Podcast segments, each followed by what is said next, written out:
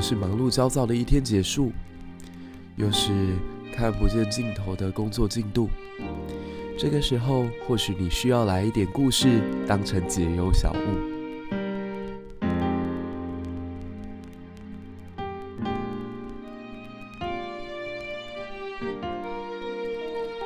科技始终来自于人性，那历史就始终来自于人心。我们透过历史故事的讲解，在现实社会当中找出问题，在历史的典籍里面找到我们的答案。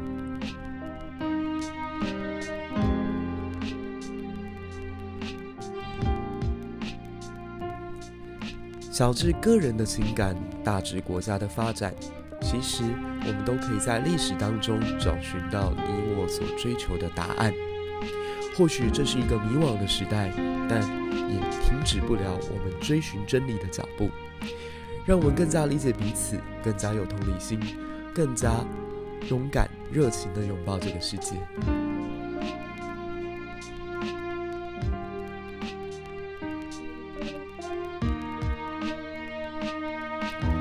想要跟我们有更多互动，不要忘了加入粉丝专业以及脸书社团。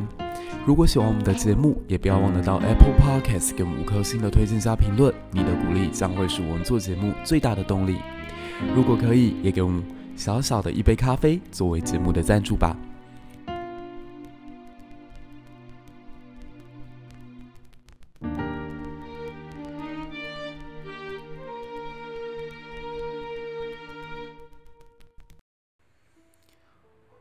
各位一历百忧解的听众朋友，大家好！你现在收听的是《十字军手艺》的最后一部曲。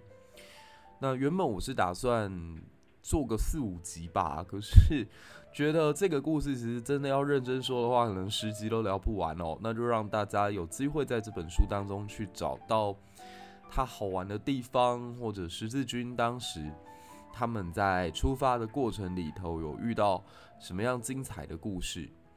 那我今天大概会把剧情集中在他们到了东方之后打的三场决定性的战役，分别是尼西亚的这个决胜，然后安条克的攻防，以及最后前进到耶路撒冷城下。尼西亚战役呢，其实某种程度上面是阿雷克修斯在政治上面一个非常成功的反击战。我们前面有提到说，东罗马帝国来到了九世纪、十世纪的时候，已经出现了国祚将灭的这样的一个景况。不管是塞尔柱帝国也好，还是南边的法蒂玛王朝也好，或者是分裂在安纳托利亚高原上面的罗姆苏丹国也好，都在进一步的恶化。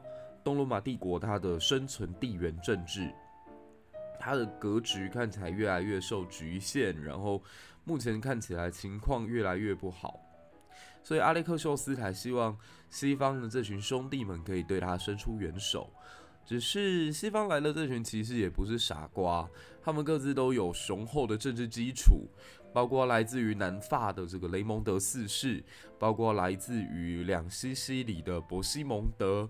以及来自于北方的，呃，加弗列，还有鲍德温。加弗列跟鲍德温一开始可能没有这么受到大家的瞩目哦，可是阿列克修斯本身就是一个识别人才的非常优秀的领导人吧。我觉得到后来你仔细去想想看，任何大公司也好，或者是大组织也好，他的领袖到底是厉害在哪里？往往都在于识人能力。阿列克修斯不愧是领导整个东罗马帝国走向中心之路最重要的一个君主哦。他当时在十字军过来的时候，他一眼就知道哪些人是虚有其表，哪些人是必须要防范的剑拔弩张的盟友吧。那哪一些人是可以利用的，或者在十十字军当中可以充作自己眼线的？那他当时是挑中了两个人，这两个人真的后来精神上几乎都跟嗯。阿雷克修斯是站在同一条阵线，你不得不说，皇帝的眼光真的是很毒辣。那这两个人分别就是雷蒙德四世跟鲍德温。鲍德温是这个加弗列的弟弟。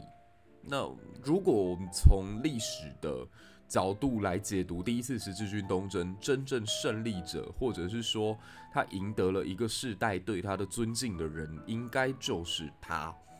其他人的下场，也是我这一集的一个小小的副标题哦，叫《十字军东征首部曲：光背后的阴影》，全员恶人。对，但是呃，鲍德温其实真的不是什么恶人。鲍德温这个加伯列的弟弟鲍德温，他当时在第一次见到皇帝的时候呢，因为底下有一些将军看见了那个东罗马帝国的皇帝宝座真的很吸引人，就跑过去坐了一下。那在这个非常尴尬的情形，如果说鲍德温打马虎眼就是这样子得过且过，没有讲什么，可能在那个气氛之下，也不会有人特别去追究。毕竟当时阿列克修斯就是一副赶快把你们送到战场去，其他事情都好谈的样子。可鲍德温就非常慎重其事的告诉那个将领说：“我们既然来到了罗马帝国的领土，皇帝的宝座那是只有皇帝专属，没有任何人能够有资格与皇帝平起平坐。你起来，这样。”那这个举动就让阿列克修斯觉得，这个将军，这个领导人，他无论是气度还是纪律，都跟那一群其他从欧洲乡下来的乡巴佬们不一样，他大有可为，所以他应该是被授予了蛮多特殊的任务的。我们看到整个，呃，往后十字军在进攻，无论是安条克也好，还是后来的圣木的时候，他都有一些特殊的表现。那当时他们呃十字军包括东罗马，他们第一个目标是希望能够夺回尼西亚。尼西亚是一个非常重要的守，呃，算是在安纳托利亚高原之上最重要的据点之一。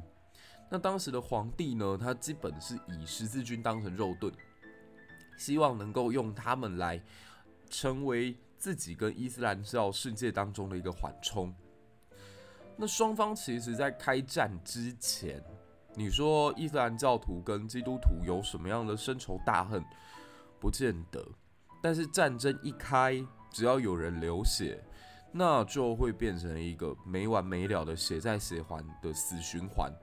就大家会开始在仇恨当中寻找复仇的理由。当时最可怕的就是尼西亚的守军，他们发现这群来自欧洲底层的骑士们。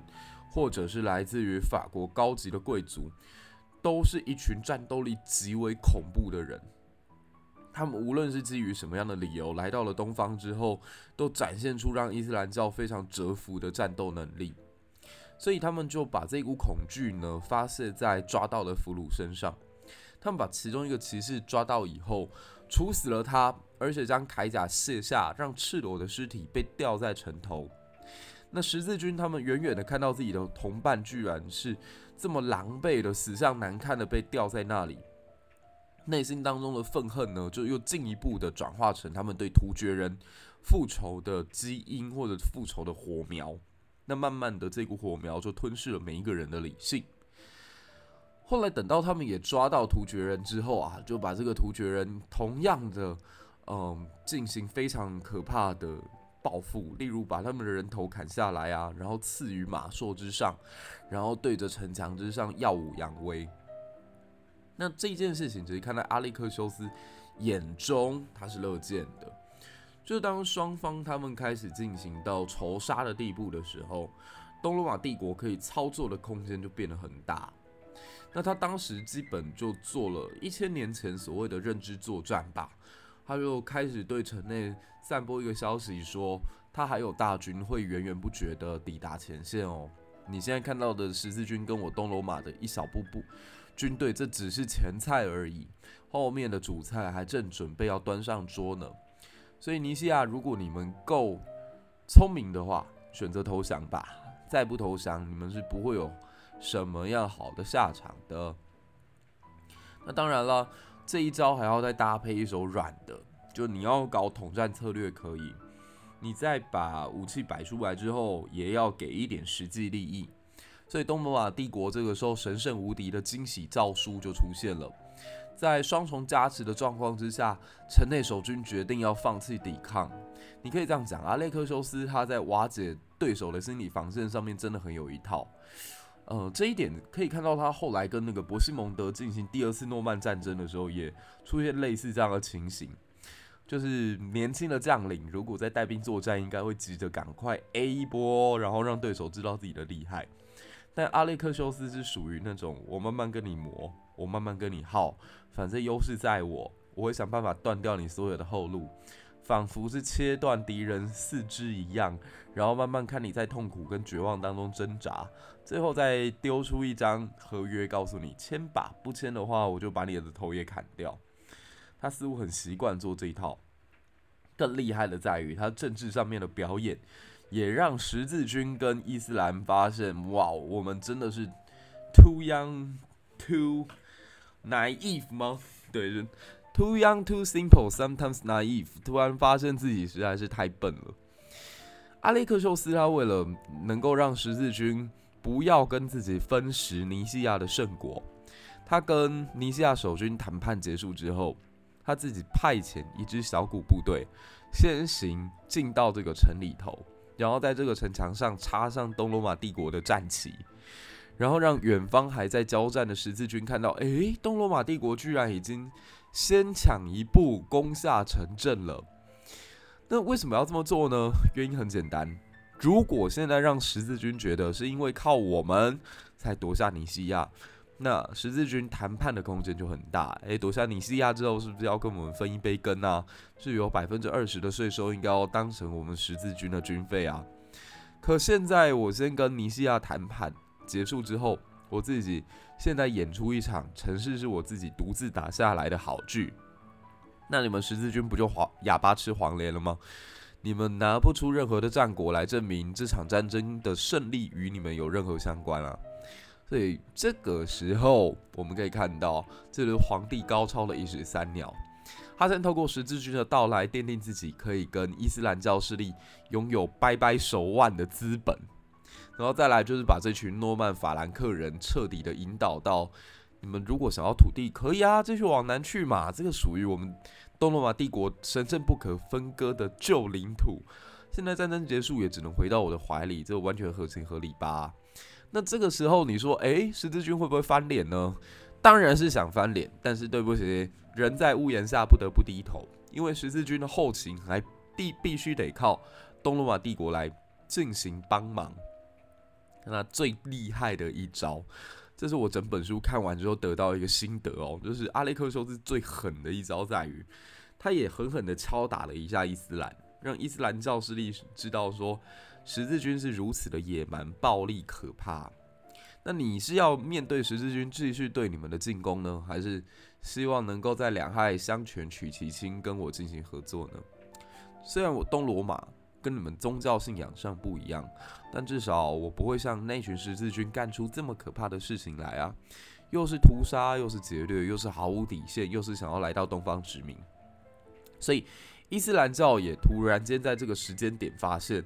东罗马似乎勉强还是一个比较可以合作的对象。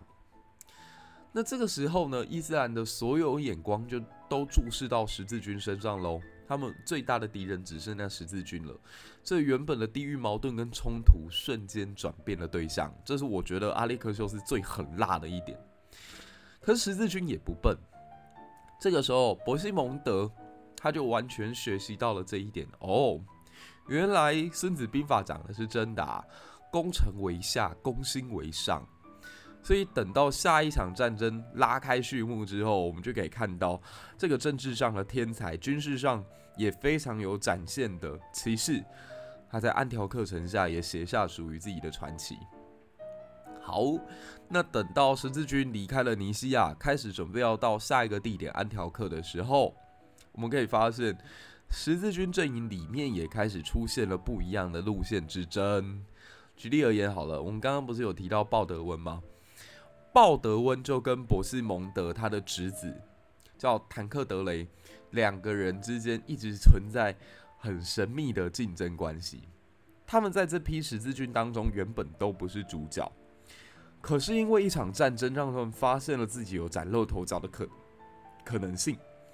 那很明显的可以发现说，鲍德温他拥有东罗马皇帝在背后给他的默默支持，所以他常常会脱队进行他自己的军事行动，包括他本身的威望也够。所以当时在整个嗯近东世界当中，有一群亚美尼亚人占领的土地叫埃德萨。埃德萨这个城镇的人就很希望能够把鲍德温迎接到自己的城市来。我在想啦，其实鲍德温应该跟皇帝之间有谈好，就是我到东方去，如果我占领了新的领土，或许我不会直接接受你的统治，但我愿意成为你的附庸。那对于皇帝来讲，百害而呃百利而无一害嘛。你愿意成为我的附庸，那就是说我以后跟塞尔柱帝国在。竞争的过程当中会多很多的缓冲地带，你又是一个比较守规矩的人，资源上我可以提供你，让你有足够的威望在东方世界找到自己的舞台。所以当时艾德萨的这个城主呢，叫做索伦斯，索伦斯就非常非常热情的邀约鲍德温来到自己的城市，成为下一任城市的主人，因为毕竟自己也老了。那当然，后来这边发生了非常令人悲悲伤或遗憾的事情哦，就是等到鲍德温来到了艾德萨之后，艾德萨的臣民们开始发现这两个新旧城主之间有一些矛盾跟隔阂，然后亚美尼亚人又是属于比较剽悍的民族，他们后来就把前城主索伦斯给杀掉了。那所以鲍德温成功坐稳了在艾德萨的领导地位。也成立了在整个十字军东征过程当中第一个属于骑士团所建立的国家，这就是艾德萨伯国。那鲍德温成为这个伯国的领袖之后，他的传奇还没有结束。我们刚刚有提到说他会是最后的胜利者嘛？好，那我们这个时候再把镜头调换到尼西亚之后，继续往南的这支十字军。这支十字军呢，他们来到了一个非常重大的城市，这个城市叫做安条克。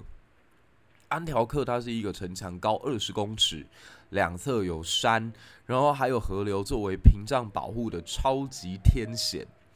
那这座城市可以说是进可攻退可守的一个状况。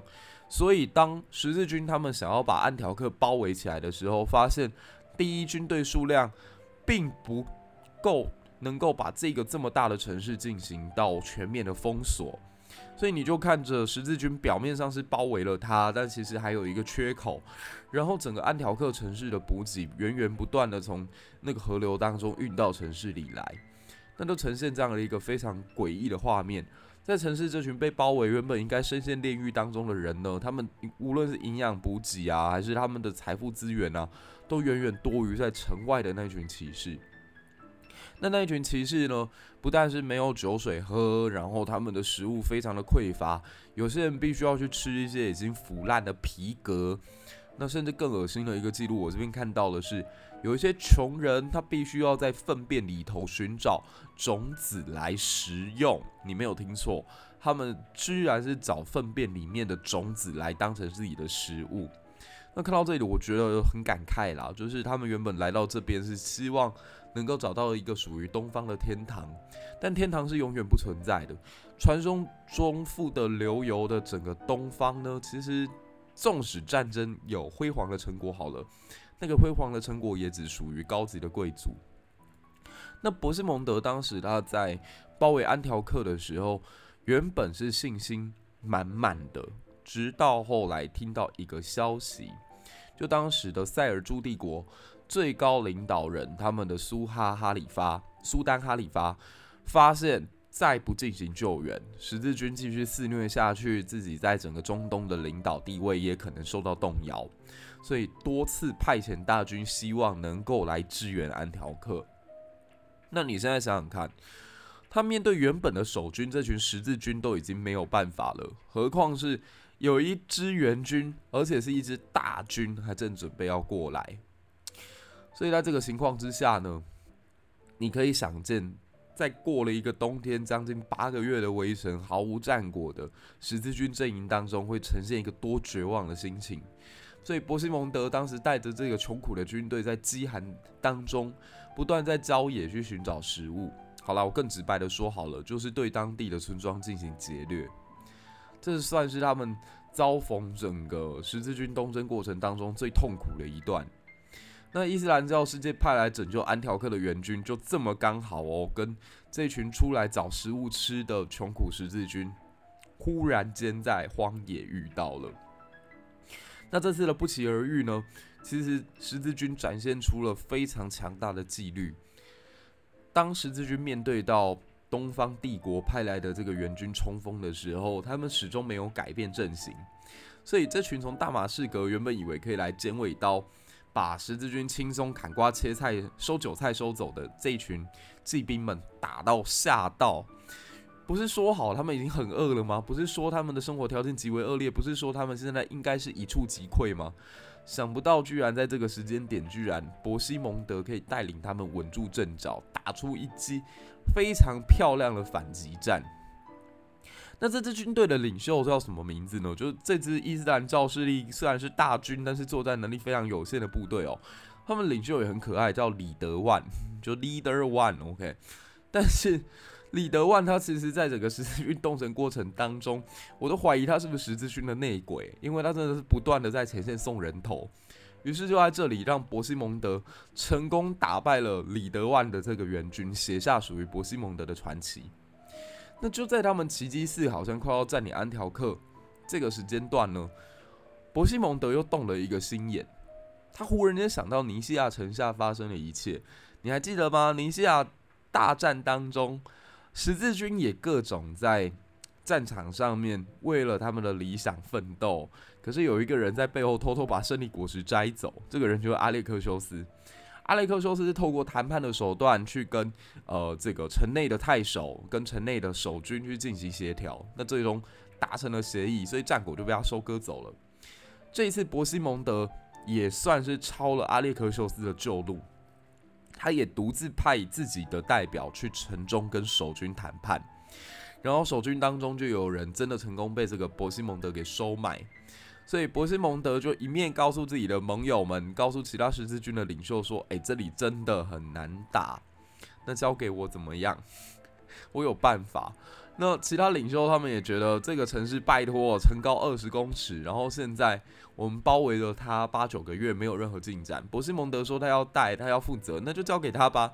然后我我相信这件事应该会让其他领袖觉得很傻眼，因为过没有两天，伯西蒙德就带着自己的军队呢，在敌军愿意自己打开城门的状况之下，成功占领了安条克。那这当然也是一场政治大戏嘛，就是伯西蒙德都已经先把这个条件都谈好啦，所以其他十字军领袖在进到这个城里来的时候，就内心五味杂陈。表面上是胜利了没有错，但实际上不就为你伯西蒙德做了胜利的嫁衣吗？所以他们也很不爽。那更可怕的是，等到他们进城，这群在城外非常痛苦的十字军就展开了对。过去这八九个月以来，带给他们无数心理压力的守城居民，一场血的浩劫。没错，这就是一场大屠杀。当时他们是无论你信仰什么宗教哦，你只要跟我不一样，对不起，在我们十字军占领的土地之上，只能允许一种声音，就是天主教，其他人格杀勿论。那当然，这个举动是大失民心的。而且报应来得非常非常的快，就在他们进行完屠杀之后，远方传来一个消息，那就是伊斯兰教的下一支援军也准备要抵达安条克城下。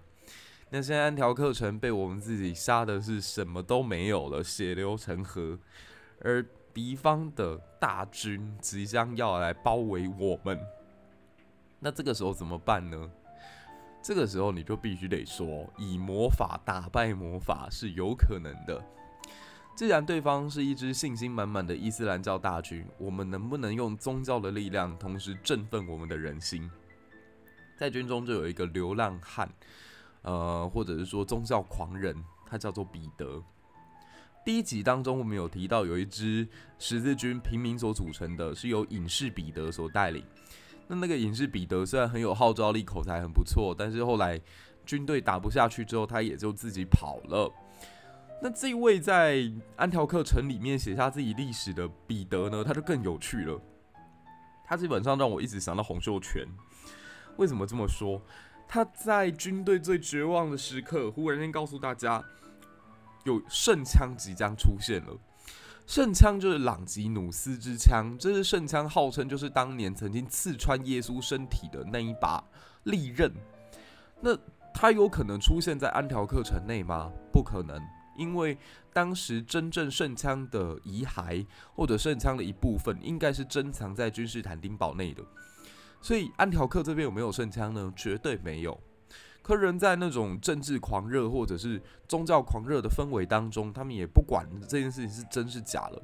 又听了彼得的指示，然后他们就在安条克城里挖，还真的让他们挖到了一支古老的枪支。那挖到了以后，彼得就对外宣称说：“你看，这就是朗吉努斯的命运之枪。”这样，所以军中士气大振，然后再加上又有一颗流星突然就划过天际。所以再再显示说，诶，上帝是站在我们这边的。个头啊！怎么？为什么这件这两件事情可以连接在一起？好吧，只能说是人在绝望当中，他看到任何事情，他都会想办法把它转化成自己活下去的希望跟动力。那也因为在这个彼得的鼓舞之下，忽然间刚刚要死不活的十字军又带到，又开始出现了他们可以呃战斗的这样的意志。必须得讲，它是有自己的功能的。那这一次伯西蒙德呢，真的又让上帝站在他们这一边。他们打败了来源的克伯加，克伯加就是伊斯兰教的军队领袖。刚刚李德万挂了嘛，现在克伯加再输一次。但是在这一次，虽然是逆风翻翻盘没有错啦，可是因为资源匮乏，再加上人心浮动，十字军也做出了很多，嗯，我个人觉得完全逾越我道德底线的行为。例如，他们会把伊斯兰教徒的臀部的肉当成食物吃掉，或者是他们当时抓到了很多突厥的妇女，就是这群土耳其人的老婆或者是家属。那他们抓到军营当中干嘛呢？还真不是你想的那件事情哦，他们就是把这群妇人当成箭靶，然后射成跟刺猬一样。嗯、你说上帝真的会保佑这样的一群存在吗？呃，其实讲起来真的蛮令人觉得难过的。那博西蒙德也透过了这场战役，确立了自己在整个十字军第一阶段战争当中最重要的地位。所以后来在这里成立了安条克公国，这个大功就是给了博西蒙德。那剩余的十字军，他们现在还没有拿到属于自己的光荣。而且大家有没有注意到，我们讲了整整三集，其实他们一直还没有走到那个最重要的据点，没错，就是耶路撒冷城。因为大家其实，在安条克这边浪费了很多时间。首先是刚刚提到了雷蒙德四世，他其实非常反对这个波西蒙德占领安条克之后，把它当成自己的领土，因为他认为这片土地曾经也是东罗马的一部分。他不是很早就被阿列克修斯给收买了吗？所以他就跟这个博西蒙德说：“不行，你这边应该要把土地还给呃东罗马帝国的这个皇帝阿列克修斯。他原本跟我们的合约是这样讲的。那你说他是遵守契约精神呢，还是单纯眼红呢？嗯，总而言之，这让博西蒙德跟雷蒙德之间的关系非常非常的紧张。那当然，其他的骑士团团长也各自有各自的。”打算嘛，包括刚刚提到的那个在艾德萨伯国停下脚步的鲍德温先生，他们也都不是特别特别认同这样的一个局势的发展，但是形势又比人强，所以这里我只能讲，博斯蒙德的政治也算是点到了满满的，嗯，计算吧。他就告诉大家说：“好啦，你们不给我也行，那我们就拖到明年的复活节再继续南下吧。”我们再考虑看看这件事情要怎么做嘛，我给彼此一些缓冲。那这个话一放出去呢，等于把压力都丢给了雷蒙德了。因为当时十字军高层他们有过各自的打算，低层的那群士兵或者骑士，他们是真的很想到圣地去。那听到说你们高层为了抢夺安条克，居然把时间拖到了明年，你们到底明年复明年还要拖多久？所以。底层就有一些歧视说：“你们再继续吵架没有关系，我们就把安条克城墙拆了。你们如果没有好好的把这个事情做一个处理，那就谁也别想得到这里。那当然，这个威胁是有效的喽。所以后来才促成说，伯西蒙德他就成为这个地方的大公，那其他人就继续南下。好，那至于南下之后一直到耶路撒冷又发生了什么事呢？嗯，我们就等到下一集再跟大家做一个总结吧。下一集也会是我们十字军战役的最终，全俄人之耶路撒冷保卫战。那我们就下一集再见喽，拜拜。